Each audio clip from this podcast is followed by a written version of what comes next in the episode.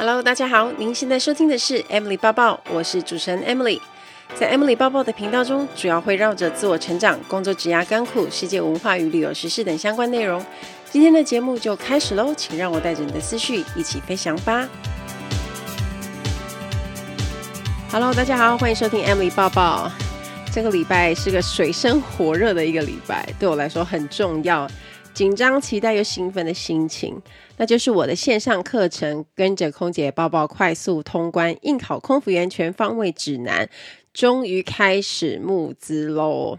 那这门课程在市场上会是绝无仅有的航空面试课程。不管你是想当空服员还是地勤人员，你都可以在这门课当中学习到如何准备面试，并成功的在面试当中自我行销脱颖而出。我想这也是对很多想要加入航空业的大家最需要的。那有兴趣的朋友，请帮我直接点叙述栏的课程网址，现在真的非常的优惠，募资价格七折之外呢，因为好学校现在全站在做折扣。所以现在买六二折真的是最低价了，也请大家呢把这个资讯跟学校的朋友们分享哦。可以想象这一个月的募资我会有多么忙碌，可是事实上这一两个礼拜已经是很忙了，因为在课程开始募资前会有很多的前置作业要做，那要。在这一个月的募资时间，也会有不同的行销方案跟方法。我要找其他的 KOL 的好朋友帮忙曝光啊。那在我自己的社群也要发好几个地方，所以每一天我的工作表这样排下来，就是会有很多的工作要做。这个月我会努力火力全开的行销，也请大家多多帮我分享，请容忍我一个月。那募资影片不晓得你们看了没有？我个人是非常的喜欢，因为拍出真的 Emily 的。风格，因为我从视觉设计上就下了很多的功夫，从配色啊到风格都很活泼，那整体的也是我想带给大家的欢乐氛围。那一直到募资上线的前一天晚上，我们才把募资影片上传，因为一直在修正，真的是压死线，因为龟毛的人就是很麻烦。不过出来的效果好才是最重要的。那特别为了这个月的募资，我准备了很 special 的特别节目，在每周三呢，我都会安排大来宾来上脸书的直播。那我会进，我去邀请了不同航空公司的好朋友来分享工作趣事跟飞行经历，也可以让大家有问题一起问到宝。那第一个礼拜是。阿联酋的前座舱长马龙，我想大家对他都很熟吧，因为在粉丝团常常看到他。那在下个礼拜呢，预告一下，会是曾经待在国泰还有一间国际航空公司的好朋友美女，请大家期待喽。那尽量的话，我会脸书跟 IG 都开双直播，所以看大家方便在哪一个平台看都可以看到。那最近我听到一位长辈分享一个很惨痛的爱情例子。为什么说惨痛呢？因为身体痛，心里也痛。有一些女生呢、她们总是听男友的话，然后把男友喜好当成是自己的。或者他觉得这样做就会让对方更爱他之类的想法，因为他认为这会是让他更幸福的方法。所以呢，在生活上啊，或者是想法上，总是各方面的种种迁就。啊，这位女生呢，她因为男友说了喜欢胸部比较大的，所以她就决定去隆乳。那我说的这个隆乳呢，她是在十几年前隆乳技术还没有这么好之前就做了。那当时她做完了这隆乳手术呢，跟这位我认识的长辈说。天哪，真的好痛哦，痛不欲生。因为术后的照顾啊，跟按摩啊，让她非常的痛苦。那没多久之后呢，她还是跟那位喜欢大胸部的男友分手了，所以身心都很惨痛。她也很后悔，为什么自己要去融入？为什么有些人在关系中会要这么辛苦，但还是没有得到想要的结果呢？症结点就在于她对自己太不好了。你要因为自己喜欢这件事而去做，不是因为别人叫你去，或者是要讨别人欢心而去，你才会开心。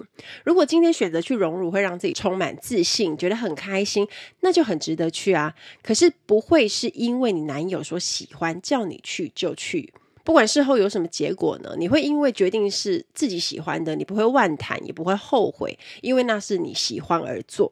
那认真看来呢，这个女生的男朋友其实本来也没有多喜欢她，因为喜欢她的话呢，你就会喜欢她的一切嘛。胸部通常也只是一个借口，但这个男生发现这个女生会因为他的一句话而动摇去做所有的事，这个男生就会予取予求。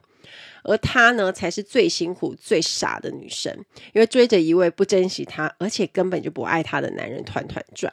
这样的男生其实不在乎，所以他再多的付出其实都没有意义。这种故事在我们身边真的听很多，就是你要我怎样就怎样，是你当初说要怎样怎样我才答应的，可是现在你又反悔。家庭中呢，也有很多这种经典台词的争吵，所以每次我们听到都会觉得很熟悉。但愿我们自己呢，不要成为主角。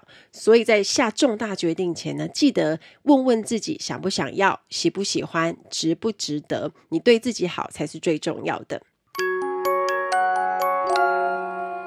我要来念一下一则 Pocket 上面的留言。这位同学他说：“谢谢 Emily 让我开始认真思考人生。”二零一九年大学毕业，在准备空服面试时，Emily 姐姐的文章跟书籍帮助了我有大致准备的方向。后来没有考上，因为疫情不知道何时结束，对自己的能力不自信，想说要放弃。但自从听了 Emily 的 Podcast 节目之后，开始学会思考自己的生活，发现自己不想就这么放弃当一名空服员，让以后的自己后悔。也很开心得知 Emily 要开线上的空服课程，让我之后也能够跟着课程一起学习。我也很喜欢 Emily 书中的一句话：“熬过那些无法抉择的时间，才能选择自己想过的生活。”真的很感谢 Emily 姐姐带给我的能量，也非常谢谢这位美眉。一件事情能够帮助别人，又能够对自己有利的事情，就很值得做。这句话我已经分享了很多次，可是每一次看到你们的回馈跟分享，就会让我一直想要这一句话。当时我会想做线上课程，其实也是希望可以借由一堂 CP 值很高的课程，去帮助可能不止在台湾的学生，还有在新加坡啊、马来西亚各个地方，只要你看得懂中文，你就能看得懂这堂课程。那不受空间跟时间的限制，即便你工作很忙碌，你也可以去找自己的时间学习。那如果可以帮助大家成功圆梦，加入航空业，我觉得对我来说也是一种很大的幸福感。所以这堂课就因此诞生了，也希望可以帮助很多人可以过着自己想要的人生，然后做着喜欢的工作。上个礼拜跟大家说，我看了一本书，叫做《时间教会我们的事》。那今天我们就要来谈这本书。我看这本书的时候很妙，我是在一边做脚底按摩一边看完的。我现在有一种很想要运用时间的那种怪癖。如果我在做脚指甲，我也会可能打个东西啊，或者是看书。那那一天，因为我觉得最近脚循环不好，然后又很疲劳，所以我就想说我要去做脚底按摩，我就带了一本书去。然后我做了一个小时吧，因为那一本书都是短篇故事，然后看起来又很好懂，所以我看的速度就很快。每一篇都是独立的故事，也都是很多拥有不一样人生历练的前辈们的亲身故事分享。那今天呢，我就要来谈几则故事，我自己是觉得比较有体会的，然后也可以跟大家分享。无论擅长或不擅长的事，在做一件事情的事前准备都很重要，也非常必要。因为呢，可以提高胜率，又可以降低风险，甚至可以让你有意想不到的收获。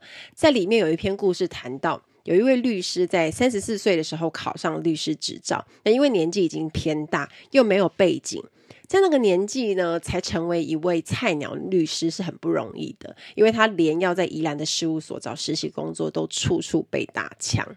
还好呢，他就很幸运遇到一位愿意给他机会学习的前辈律师。啊，当时的他呢，因为怕对不起委任人，所以呢，他干脆把睡袋直接整个搬到办公室，然后每天都很拼命的工作，超过十二个小时。就这样，他把自己的时间全部都埋首在各种不同的委托案件之中。啊，当然，因为他缺乏经验，因此就快速建立自己的专业，想办法去。补强这个部分，然后去帮当事人寻求解决方法。啊，当时就有个前辈跟他说：“诉讼这件事情没有别的，就是准备、准备再准备。律师这份工作呢，他可以看见人性的黑暗面，可是呢，也可以看到人性的光明、豁达与坚强。”虽然这是一份工作压力超大的工作，要在诉讼文件跟判决的字里行间里耗尽所有的时间跟心力，但他发现这是一份迷人的工作，可以帮助别人又成就自己，所以每次都告诉自己要全力以赴，因为唯有充分准备，才有最佳机会。前两天我们在直播的时候啊，马龙就有提到。很多超过三十岁去考航空公司的人，在失败时多半会说这一句话：一定是因为我自己的年纪，所以我被刷掉了。那这些人呢，不是去检讨自己在面试的表现有没有更好的空间，或者自己的人格特质上是不是不适任当空服员，有哪些是他自己的表现需要改进的。他不去想这些事，反而都是把过错推给年纪。当然不可讳言，确实有一些航空公司台面下有年龄的潜规则，也会传言说几岁以上就考不上，这些都有可能是真的。但是你说真的没有年纪比较大的考上吗？事实上也真的有啊，我也曾经听过将近四十岁的人考上外商航空公司，那也是真实的事件。那我自己之前国泰的同班同学，当年考上就有超过三十岁的，所以那为什么人家就可以做到？面对一份超想要的工作，当然就是想尽办法努力去争取。当你把自己能够做的准备都准备好，机会就会出现。我们要做的就是，当机会出现时，奋力一搏，争取最好的成绩。多一点坚持，多一点努力，你也可能成为那个大家都不相信的例外。里面有一个女生呢，她在从事外商行销经理的工作十七年后，为了照顾孩子，她选择回归家庭，做一个全职妈妈。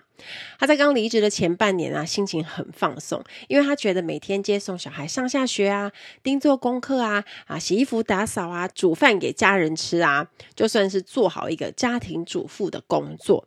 但后来呢，她觉得就算是家庭主妇，也要证明自己的价值，所以她就用过去的工作经验。帮自己弄了一个名号，叫做家庭 CEO，拟定明确的 KPI。KPI 指的是 Key Performance Index，指职务相关范畴的指标项目。先把家庭当成是自己的公司，要长久经营下去，就必须要兼顾公司里每个成员的需求，像小孩子随着年龄改变的需要啊，还有老公对美食的高标准跟洁癖，这些都是他的营业项目。而全家人的健康呢，就被他当成是首要的业务目标。另外，像孩子的在校成绩啊、语言检定啊、升学考试等等的表现，也被他当成是考核项目。另外啊，也要顾到家人的和谐互动，所以遇到冲突对立，也要出来协调，并且确认掌控家中的财务状态，确保资金周转无虞。我觉得很好笑又很贴切的比喻。那他说的公司就是自己的家庭，那公婆呢就是集团。我又，厉害了！公司和集团的关系维护也不能掉以轻心，所以呢，他在努力，还有全家人各司其职的分工合作下，他觉得目前公司的业务状况是稳定发展。我觉得他的方法很好诶，即使从职场回归家庭，他把 KPI 这个概念用在家庭管理上，然后帮自己找到价值，也让自己的工作清楚具体化。啊，事实上看完，我觉得 可能真的在职场还比较轻松吧。一个家庭要管的事情也太多，真的也很不容易。所以希望这个故事可以帮助到现在身为全职家庭主妇的你，不要小看自己。事实上呢，你就是一个家庭的。CEO，你付出的非常多，那杂事跟工作都不比职场来的轻松。你也可以对照这个故事去找出属于自己的人生价值。Ladies and gentlemen, welcome on board. This is the in-flight service manager, Amy speaking. 欢迎来到航空小知识单元。在今天的航空小知识，我们要学的这个字叫做 BD。BD 指的是 Bar Duty。Bar duty 呢，就是专门在航班上卖免税品的人。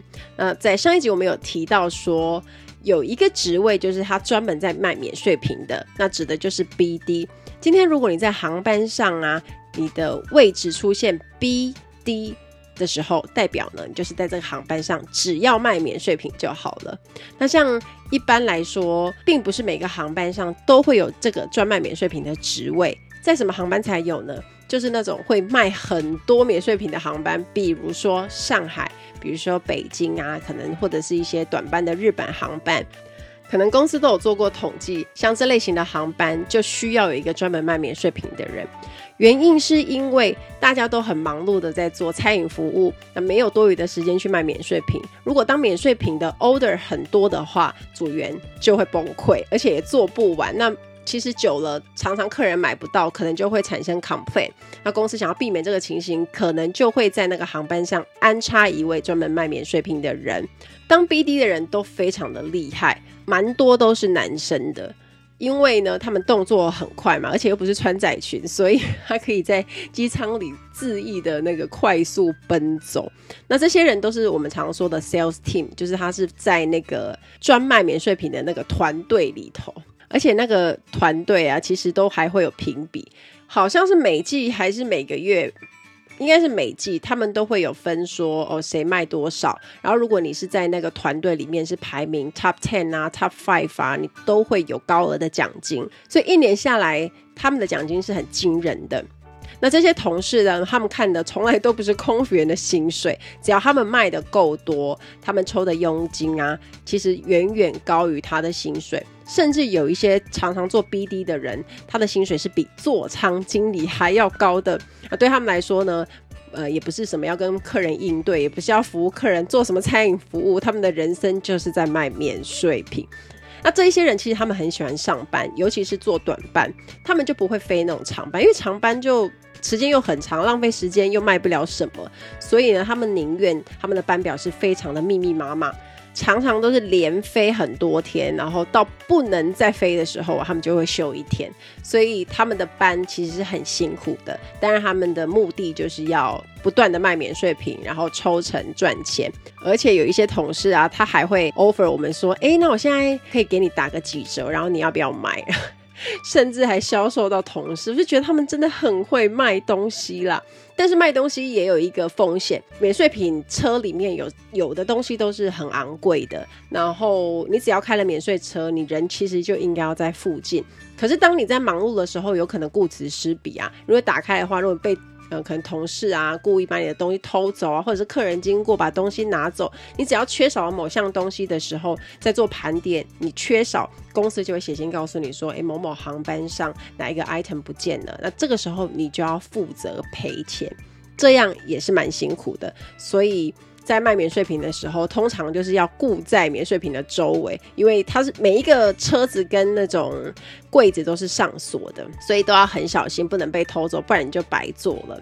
那这些专卖免税品的人，他们都会有一包，就是准备自己的零钱。那他可能是有各国的钱币啊，比较常见的可能就是美金啊、港币啊跟欧元。客人如果买东西的话，他用那国的钱币，如果他身上有那个零钱，他就会拿那个去找他。那如果没有，他可能就统一找港。币这样，那我以前的室友 Julie 就是很会绑发饰包头那一位，他就是一个会做 BD 的人，也很爱卖免税品。当然他没有那个排名很高啦，可是呢，他也是很努力的在做，因为他想说不无小补啊，就是可以抽成啊。有一次啊，我带我妈跟我妹去巴黎，他他们跟我的班机去。那那个航班好死不死，我就负责卖免税品。那一般航班上如果没有负责卖免税品的人，我刚刚说的 BD，那一般职位的人，你只要被派到 Y three，就是 Y 三，这个人就是要卖免税品。所以在那个航班上，我就是 Y three 嘛，我就要卖。因为是晚上起飞，凌晨起飞，所以在餐饮服务后呢，就要开始卖了嘛。可是大家要睡觉啊，可是我的工作我不能不做，所以我就把免税杂志拿起来，开始就在客舱里面快速的走动。我就说，Anybody care for duty free? Would you care for any duty free? 我就这样子走。从头等一路走到经济舱，然后就晃了一下，而且我声音又要不能太大声，因为有些客人已经开始要睡觉了，所以我在头等跟商务就是走的比较慢这样子。可是没关系啦，因为如果他们要买，他还是会私底下我写完那个单子，然后再给组员再交给我。然后我就在经济上快速走一下就结束了。然后我妈就说：“哎，你不是要卖免税品吗？你怎么这样子？就是没有看到你在认真卖啊？”我就说：“就这样就好了，大家都要睡觉了，是要把大家都吵醒吗？”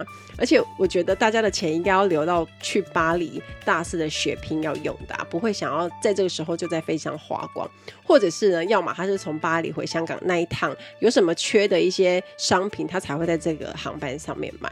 所以很 lucky 的，我那个航班好像就好像只有一个单还是两个单吧，因为我个人就是真的不太喜欢卖免税品，因为就是多了一个工作要做啊。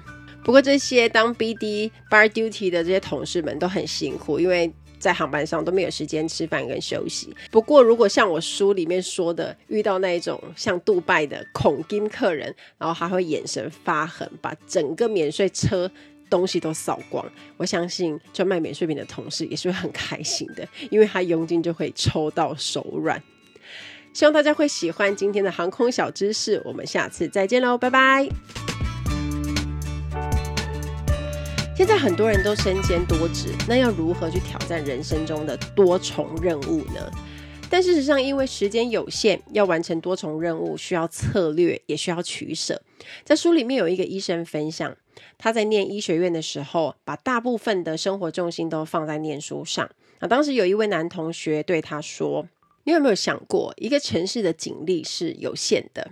有些警察他去抓小偷强盗，有一些呢去做巡逻临检，有一些要去做茶器毒品、枪炮，还有人要处理群众抗争，这些都需要警力。可是，在有限的警力下，警察只要把每项执勤的业务都做到八十分，民众就会觉得，诶，交通不错啊，治安也还可以呀，所以就可以安心的生活。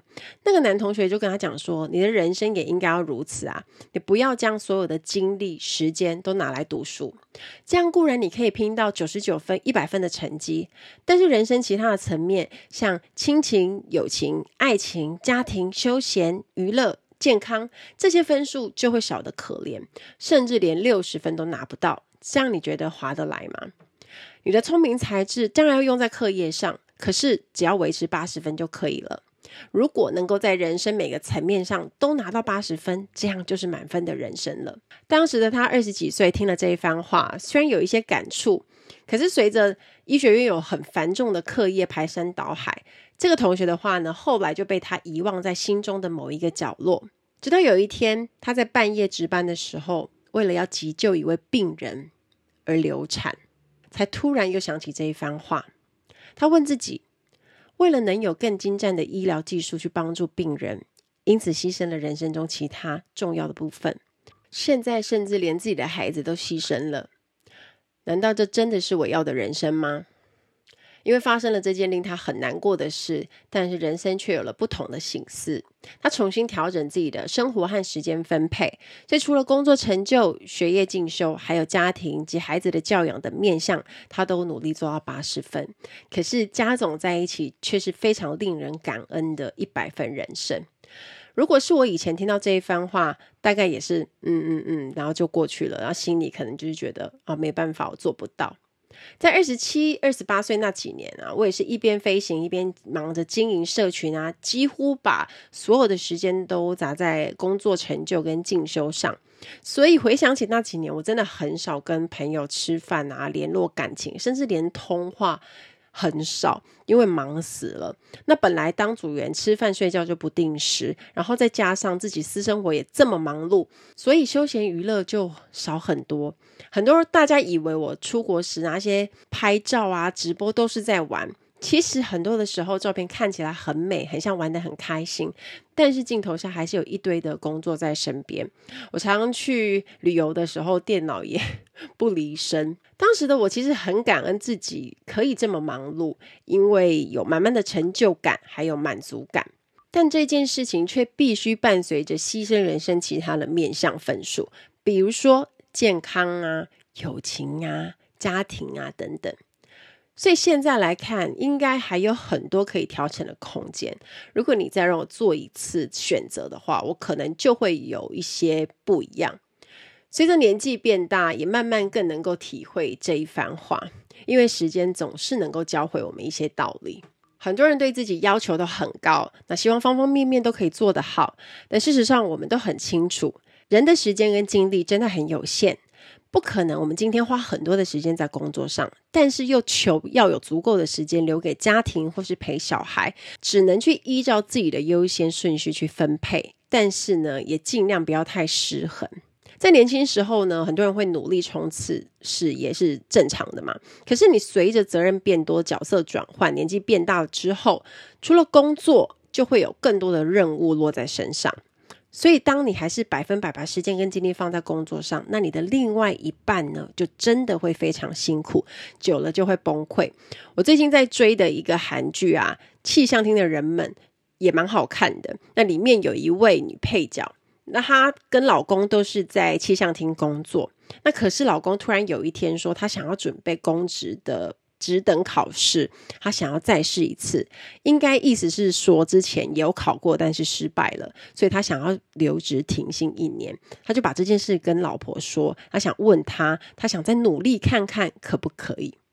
那老婆听到呢，她就是有苦恼了一阵子。那考虑之后，她就语重心长的跟老公说：“好，这一年家里的经济我来扛，但是就一年的时间，不然我也撑不下去了。”老公几乎是感激涕零的看着老婆，然后他们两个就一起哭，因为要做这样的决定真的是很不容易的事。可能结婚之后有小孩、有房贷、有各种经济的压力，那为了要去支持老公的梦想，老婆也是。需要很拼，即使很困难呢，他还是做了一个这样的决定。那所以这个老婆就跟老公说：“你应该要很庆幸有这么好的老婆。”像这样的例子，或许我们也应该思考自己花了多少力气成就人生。我们的生活跟时间安排策略需不需要做调整呢？有哪一些面向其实是我们一直没做好，或者是做不及格的？可能这些面向要靠另外一半啊，或者是家人啊，无怨无悔的帮忙，才能够让你拥有现在习惯的生活形态。哈佛商学院的教授 Howard Stevenson 说：“八十分的人生最快乐，因为经营人生跟经营事业不一样。经营人生要幸福，关键就在于你不要要求各方面全部都要拿 A，只要拿八十分就好，但是不能有零分。”我们求圆满，但不求完美。他说：“每个人呢，都该像杂耍小丑一样，人生要抛接四颗球，重点是不要光想着把球抛高，而是不要让其他三颗球掉到地上。球不在于抛多高，而是要不漏接任何一颗球，这样人生才不会有遗憾。希望我们都能够慢慢体会并实行这八分满的幸福。”期待大家跟我分享。听完今天的节目，如果有想法和问题，欢迎到我的粉丝团或是 Instagram 找我，只要搜寻“空姐报报 Emily” 就可以找到我。你也可以截图这一集的节目，分享到你的 Instagram 的现实动态上面 tag 我，让我知道你有在收听，也让我知道你对 Emily 抱抱的看法哦。最后，感谢大家收听这一集的节目，真的非常的感激哦。如果你喜欢今天的节目，也欢迎帮我在 iTunes 评分中留下五颗星的评价哦。我们下一集再见喽，拜拜。